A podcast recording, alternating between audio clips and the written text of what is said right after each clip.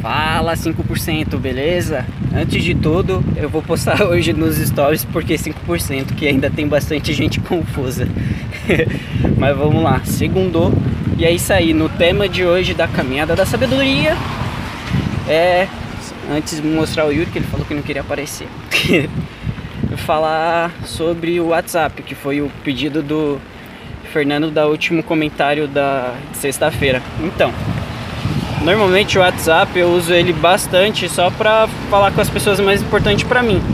E eu evito, eu já saí de para ter mais produtividade, eu já saí de vários grupos.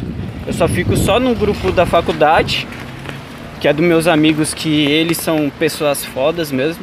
A gente nem se conversa muito por lá, mas acaba que sempre quando tem alguma coisa, confraternização entre a gente, a gente marca por lá.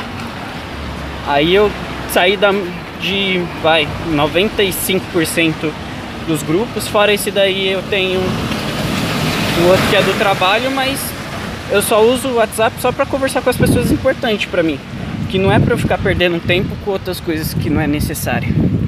E também dica de organização no WhatsApp é que eu termino de resolver de conversar com a pessoa, aí eu pego e arquivo a conversa. Aí logo na quando você abre o WhatsApp não vai ter mais nada. Ou seja, se tiver alguma coisa lá, eu sempre deixo quando tem alguma pendência.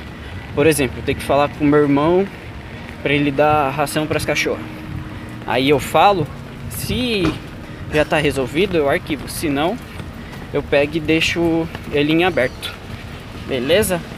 De início é essas dicas e normalmente os status do do, do, do WhatsApp eu uso mais para coisas familiares, coisas que eu não compartilho em redes sociais, que é mais privado. Mas fora isso, é isso.